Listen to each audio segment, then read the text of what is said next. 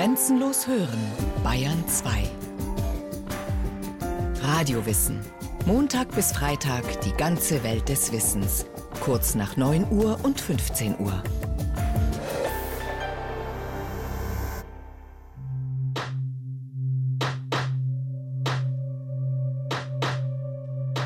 Im Angesicht des Volkes Israel verneige ich mich in Demut vor den Ermordeten, die keine Gräber haben, an denen ich sie um Vergebung bitten könnte. Ich bitte um Vergebung für das, was Deutsche getan haben, für mich und meine Generation, um unserer Kinder und Kindeskinder willen, deren Zukunft ich an der Seite der Kinder Israels sehen möchte. Bundespräsident Johannes Rau war noch kein Jahr im Amt, als ihm eine einzigartige Versöhnungsgeste gelang. Es war seine Rede vor dem israelischen Parlament am 16. Februar 2000. Schon mehrfach hatte sich Deutschland bei Israel für die Gräueltaten der Nazis entschuldigt. Raus Rede war anders. Er bat um Vergebung und das auch noch in der Sprache der Täter, wie es in Israel damals hieß. Er verharmloste nichts, er beschönigte nichts. Rau war der erste Deutsche, der auf Deutsch vor der Knesset sprechen durfte. Israel würdigte damit die jahrzehntelange Versöhnungsarbeit, die Rau bis dahin geleistet hatte.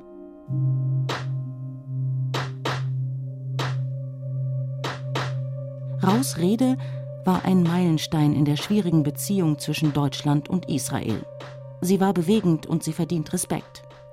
Und doch, in den Ohren der Kritiker klang diese Rede nicht ganz so überzeugend. Denn nur wenige Tage zuvor hatte der jüdische Friedensnobelpreisträger Elie Wiesel den Bundespräsidenten zu dieser Bitte um Vergebung aufgefordert. Das nahm dieser Rede etwas von ihrer Gewichtung. Sie wirkte wie bestellt. Anders als Willy Brandts Warschauer Kniefall erfolgte sie eben nicht spontan. Seit den 90er Jahren lässt sich ein Trend zu politischen Entschuldigungen feststellen. Es ist üblich geworden, für historisches Unrecht öffentlich um Verzeihung zu bitten, und das nicht nur in Deutschland. Kritiker bezweifeln, dass dieses Bußritual zur Versöhnung in den internationalen Beziehungen beiträgt. Denn nach wie vor gehen die Meinungen darüber auseinander, ob es kollektive politische Schuld und demzufolge kollektive Reue geben kann. Muss sich also eine Gesellschaft überhaupt für politisches Unrecht entschuldigen, auch wenn dieses schon lange zurückliegt und von vorhergehenden Generationen begangen wurde? Wir fragen Judith Renner. Sie ist wissenschaftliche Assistentin am Fachbereich Politikwissenschaft der TU München wenn Entschuldigung gefordert ist von einem Opferkollektiv, dann sehe ich keinen Grund zu sagen, nee, aber sie sollte nicht ausgesprochen werden, weil es ist eine wertlose politische Geste. Also ich denke, wenn die für die beteiligten Akteure relevant ist, dann ist es eine Möglichkeit, mit der Vergangenheit umzugehen und dann kann man die durchaus auch als eine ernstzunehmende politische Praxis äh, betrachten. Geschickt vorgebrachte Entschuldigungen können zur Entspannung in politischen Beziehungen beitragen. Trotzdem betrachtet Judith Renner den Versöhnungsgedanken in der Politik mit großer Skepsis. Unter Versöhnung verstand die promovierte Politologin immer etwas anderes. Um der Sache auf den Grund zu gehen, beschäftigte sie sich in ihrem Forschungsprojekt mit dem Thema Entschuldigung und Versöhnung in der internationalen Politik. Mich hat es aufgewühlt, dass man Versöhnung für erstens was Wichtiges und zweitens was Machbares hält im politischen Kontext. Für mich war Versöhnung immer eher was Privates, was zwischen Individuen stattfindet, vielleicht zwischen Gruppen, die sich gut kennen und die Versöhnung möchten, die das von sich aus bewegen möchten. Mich hat es eher abgestoßen, mir vorzustellen, dass das auch politisch erreicht werden kann. Ich halte es auch noch immer für sehr schwer. Also ich stehe der Sache eher kritisch gegenüber. Vergebung und Versöhnung sind die Grundpfeiler menschlichen Zusammenlebens. Versöhnung kann zur Überwindung von Schuld führen und gestörte menschliche Beziehungen wiederherstellen. Immer wieder werden Menschen aneinander schuldig. Die Verletzungen, die wir einander zufügen, reichen von unbeabsichtigten Kränkungen bis zu schweren Verbrechen. Als vernunftbegabte Wesen haben wir zwar mehr oder minder unterschiedliche, aber auch grundlegende moralische Ansprüche. Dazu gehört das Phänomen der Vergebung. Doch was ist überhaupt Vergebung? Und was genau bewirkt sie? Darf, soll Und muss man vergeben? Und warum ist es so wichtig, anderen zu verzeihen? Das ist deshalb so wichtig, weil wir sonst in Unfrieden leben, sowohl mit dem anderen, aber auch mit uns. Denn Kränkungsgefühle sind was sehr Heftiges, was uns enorm binden kann. Und das ist mit viel Abwertung des anderen verbunden, mit Kränkungswut, mit Rachegedanken, mit eigenen Gefühlen von Minderwertigkeit. Und wenn wir das nicht loslassen, dann schleppen wir das eigentlich immer mit uns rum. Wir versuchen zwar dann den Kontakt zu dem anderen abzubrechen und dann haben wir eine Kränkungsleiche im Keller und glauben, wir sind das ganze Thema los, aber weit gefehlt. Wir brauchen nur den Namen zu hören von diesem Menschen und schon kocht alles wieder hoch. Das heißt, es ist im Grunde Friedensarbeit, die wir leisten, wenn wir versöhnen und zwar wirklich mit uns selber und auch mit dem anderen.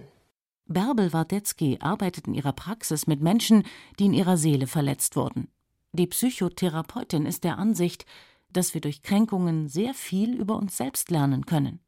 Ich sage immer allen Leuten, freuen Sie sich, wenn Sie nächstes Mal wieder gekränkt sind, weil dann können Sie sagen, oh, wo ist es denn hingegangen? An welchem wunden Punkt ist das denn jetzt hier gelandet? Und dann hat man eine Chance zu sagen, ah ja, das ist meins, darum muss ich mich kümmern. Und wenn das zum Beispiel ein sehr tiefer Punkt ist, den wir schon was weiß ich, aus der Kindheit mit uns rumschleppen, dann kann es zum Beispiel sein, dass es gut ist, therapeutisch da nochmal hinzugucken. Vergebung und Versöhnung. Nach Ansicht vieler Zeitgenossen handelt es sich dabei um eine genuin christliche Angelegenheit. In der antiken Literatur und Philosophie spielt die Tugend der Vergebung keine große Rolle. Aristoteles war der Ansicht, Rache zu üben ist menschlicher. Damit hatte er wohl recht denn der Rachegedanke gehört zu den häufigsten Reaktionen, von denen gekränkte Menschen heimgesucht werden. Andere Alternativen sind der Gegenangriff oder das Verharren in der Opferrolle. Eindringlich warnt die Psychotherapeutin Bärbel Wardetzky davor, den Kontakt zu der Person, die einen verletzt hat, völlig abzubrechen. Hilfreich kann dagegen ein Rückzug sein. Das ist wichtig, dass man sich auch die Zeit dann gönnt, dass man überhaupt wieder so ein bisschen ins Gleichgewicht kommt und sagt, jetzt schauen wir mal, was eigentlich passiert und wie können wir wieder zusammenkommen. Der Vergebungsgedanke, man könnte sogar von einer Kultur des Vergebens sprechen, entfaltet erst mit dem christlichen Evangelium seine umwälzende Wirkung. Im Neuen Testament fordert Jesus sogar ein bedingungsloses Vergeben. Das widerspricht radikal der Rachehaltung des Alten Testaments, in der es heißt Auge um Auge, Zahn um Zahn. Das christlich geprägte Fundament des Vergebungsaspekts war für die politische Theoretikerin und Publizistin Hannah Arendt jedoch kein Grund, dieses Thema von der philosophischen oder politischen Diskussion auszuschließen.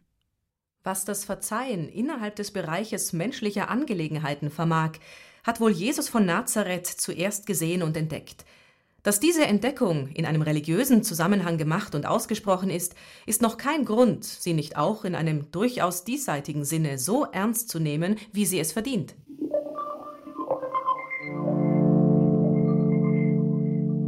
Wer vergibt, verzichtet darauf, sich für erlittenes Unrecht zu rächen. Allerdings hat der Täter keinen Anspruch auf Vergebung. Das Opfer kann ihm Vergebung gewähren oder auch verweigern, ohne damit moralisch falsch zu handeln. Offenbar ist keine der großen Moraltheorien in der Lage, das Phänomen der Vergebung hinreichend zu deuten, meint der Philosoph Johannes Brachtendorf. Als ethische Intuition kann aber festgehalten werden, dass es Situationen gibt, in denen Vergebung aus Gründen der Angemessenheit gewährt werden sollte. Wenn ein Täter seine moralisch falsche Tat aufrichtig bereut, sein Opfer um Vergebung bittet und vollständige Wiedergutmachung leistet, dann wird im Allgemeinen vom Opfer erwartet, dass es dieser Bitte entspricht. Wer eine aufrichtig vorgetragene Vergebungsbitte abweist, sieht möglicherweise in pharisäerhafter Selbstüberschätzung die eigenen Schwächen nicht und verkennt, dass auch er der Vergebung bedürfen mag.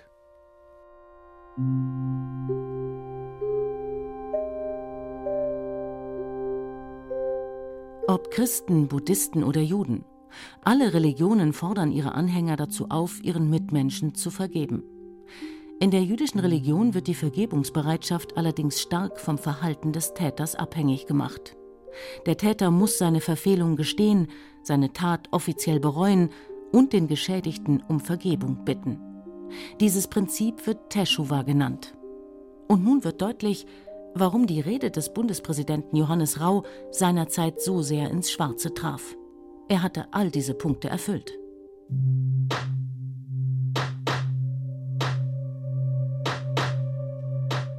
Ob und wie Versöhnung gelingt, hängt zum einen von den beteiligten Personen ab.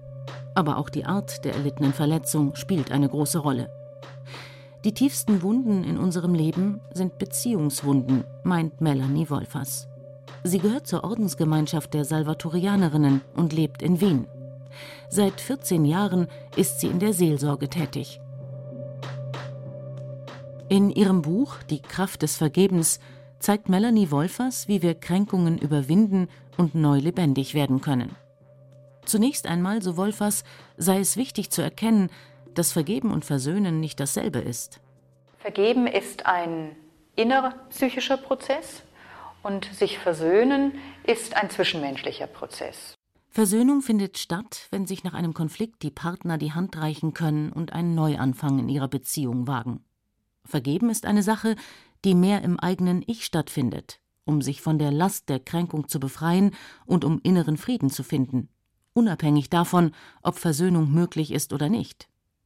Das wird besonders deutlich, wenn ein Konfliktpartner verstorben ist. Ich kann mich mit einem Menschen, der verstorben ist, nicht versöhnen im Sinne von, dass wir neu die Beziehung weiterleben. Und es gibt viele Menschen, die ein Groll hegen auf verstorbene Partner, Eltern, Arbeitskollegen. Es ist eine Versöhnung nicht mehr möglich, weil sie gestorben sind. Aber es ist möglich, ihnen zu vergeben. Und hier wird nämlich besonders deutlich, warum zwischen Vergeben und Versöhnen zu unterscheiden ist. Wenn ein innerer Friede nicht möglich wäre, den zu finden, dann wäre ich ja auf Dauer Opfer dieser Person, die schon gestorben ist. Und hier wird deutlich, Vergeben als ein Prozess innerer Aussinnung ist ein Weg in die Freiheit von den dunklen Gefühlen und ein Freiwerden von der Macht der anderen Person, die sie über mich ausübt, wenn ich sie immer noch hasse, obwohl sie schon zehn Jahre tot ist.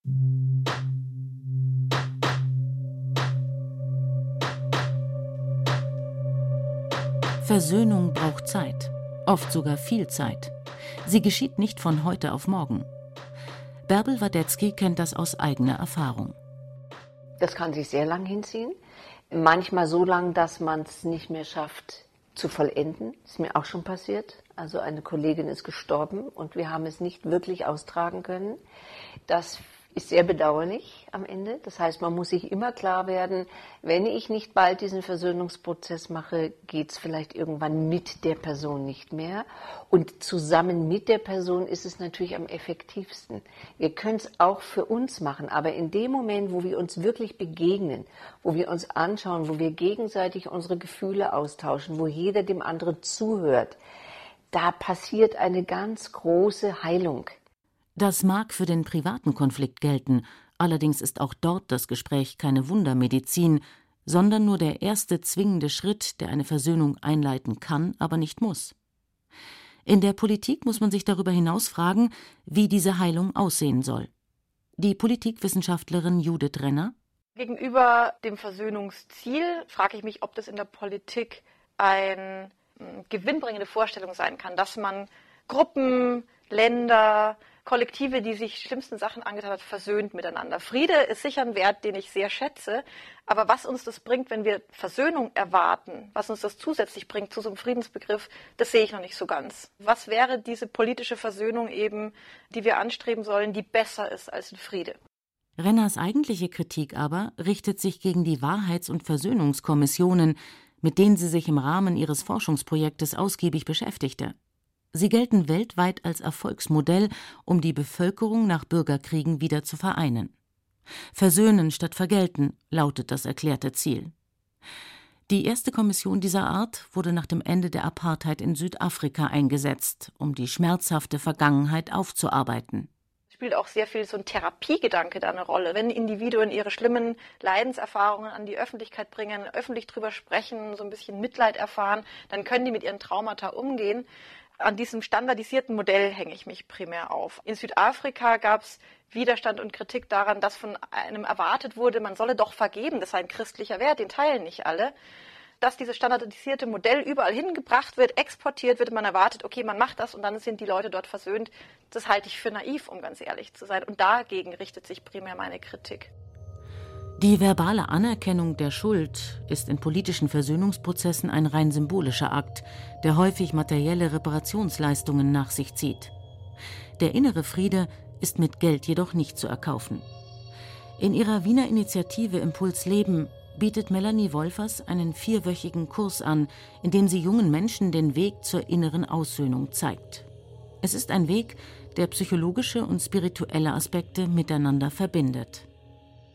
Die jungen Leute, die teilnehmen, bekommen ein kleines Heftchen an die Hand, wo für jeden Tag eine Anregung ist, ein Bibeltext, ein Bild, ein Nachdenken über eigene Lebenserfahrungen für eine halbstündige Meditation.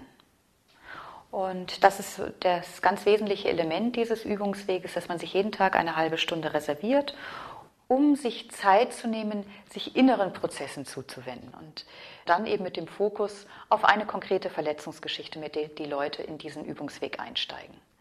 Und dann ist einmal in der Woche ein persönliches Gespräch, wo sie erzählen können, was ist, welche Fragen da sind, was ihnen vielleicht neu aufgegangen ist, vielleicht zum ersten Mal jemand gegenüber auch zu zeigen, wie tief verletzt bin ich und dass Tränen fließen können oder eine unbändige Wut spürbar wird, die vorher vielleicht gar nicht so deutlich gewesen ist.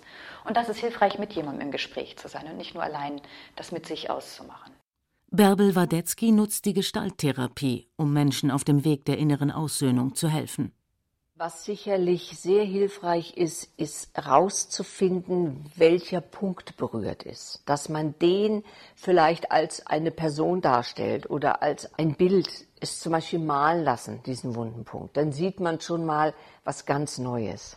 Oder dass man sich mit diesem Punkt identifiziert und aus der Sicht dieses wunden Punktes anfängt zu sprechen oder man weiß genau, ach, das hat mit meiner Kindergeschichte zu tun, dann kann man auch dieses verletzte Kind nehmen und kann das auch in Sicherheit bringen und dem sozusagen ein Stückchen Weiterentwicklung ermöglichen. Ja, also es geht ja bei der Gestalttherapie immer darum, dass wir ein abstraktes Geschehen oder Erleben versuchen in eine wirkliche Gestalt zu packen, dann können wir es besser begreifen im wahrsten Sinn des Wortes und können damit umgehen. Sinnvoll sind natürlich auch Dialoge mit dieser Person, durch die ich mich gekränkt fühle. Ne? Das ist mit dem leeren Stuhl, dass man da die Person draufsetzt und mit demjenigen spricht. Und das ist sehr effektiv. Vergeben heißt keinesfalls alles zu vergessen. Doch wer sich tatsächlich mit seiner Geschichte ausgesöhnt hat, wird sich anders an die erlittene Verletzung erinnern. Er wird diese Episode als Teil seines Lebens betrachten und sie nicht mehr verdrängen wollen. Aber die Erinnerung daran wird nicht mehr von Schmerz und destruktiven Gefühlen begleitet sein. Bleibt die Frage, wie man sich in Zukunft vor möglichen seelischen Verletzungen besser schützen kann. Bärbel Wadetzky? Je besser unser Selbstwertgefühl ist, je liebevoller der Blick, den wir auf uns haben, umso geringer ist natürlich die Kränkungsgefahr. Denn nur wenn ich sehr unsicher bin und vom anderen die permanente Bestätigung brauche, bin ich natürlich viel anfälliger, wenn die nicht kommt oder die kommt anders oder es kommt sogar eine Kritik. Wenn ich aber weiß, wer ich bin, dass ich sage, okay, ich habe meine Sonnenseiten, ich habe meine Schattenseiten, ich weiß, was ich kann, ich weiß, was ich nicht kann, dann haben wir sozusagen eine Sicherheit in uns und das ist, glaube ich, ein ganz guter Puffer, dass wir nicht alles ungefiltert reinlassen.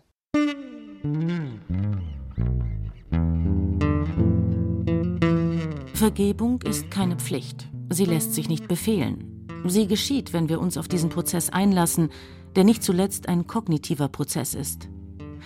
Vergebung ist auch eine Sache des Willens. Doch der Weg zu innerer Aussöhnung und Heilung ist kein bequemer Weg. Aber es lohnt sich, ihn zu beschreiten. Der Psychologe Frederick Luskin von der kalifornischen Stanford-Universität stellte in einer Studie mit 250 Teilnehmern fest, dass durch Verzeihen die Stresssymptome deutlich reduziert wurden. Blutdruck und Puls sanken, Muskelverspannungen nahmen ab. Kopf- und Magenschmerzen, Depressionen, aber auch Müdigkeit und Schwindel besserten sich, sobald die Personen ihren inneren Frieden mit der erlittenen Verletzung gemacht hatten. Noch Monate nach dem Projekt fühlten sich die Teilnehmerinnen und Teilnehmer gesünder und optimistischer. Doch bei der inneren Aussöhnung geht es um viel mehr als nur um körperliches Wohlbefinden. Melanie Wolfers hält es im Prozess des Vergebens für wichtig, von der Warum-Frage zur Wozu-Frage zu kommen. Vielleicht lässt sich ein Sinn in den erlittenen Verletzungen erkennen. Vielleicht entdeckt jemand nach einem großen Liebeskummer, wo eine Beziehung in die Brüche gegangen ist, ja, und bei all dem, dass es schade ist und auch vieles schiefgelaufen ist, aber ich bin jetzt mehr bei mir selbst zu Hause und nicht mehr so abhängig von der Anerkennung einer anderen Person. Oder jemand lernt aus einer Kränkungserfahrung und sagt, ja, durch diese schwere Geschichte hindurch ist mir deutlicher geworden und bin ich mutiger geworden, rechtzeitig Grenzen zu ziehen und zu sagen, nein, das will ich nicht, dass du das tust mit mir. Ich will, dass du mich anders behandelst. Wo ich ein Stückchen Sinne ahne in einer Situation, werde ich mich leichter mit ihr aussöhnen können.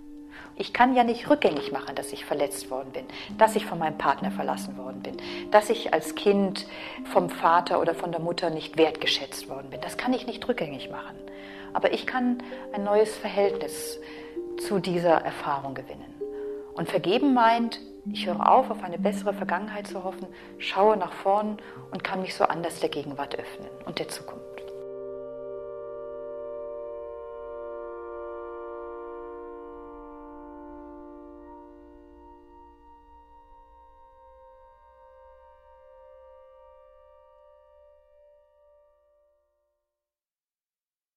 Sie hörten Vergebung als Chance, ein Prozess der inneren Aussöhnung von Elke Worg. Es sprachen Katja Amberger, Anna Greiter und Peter Veit. Technik Sieglinde Hermann. Regie Christiane Klenz. Eine Sendung von Radio Wissen.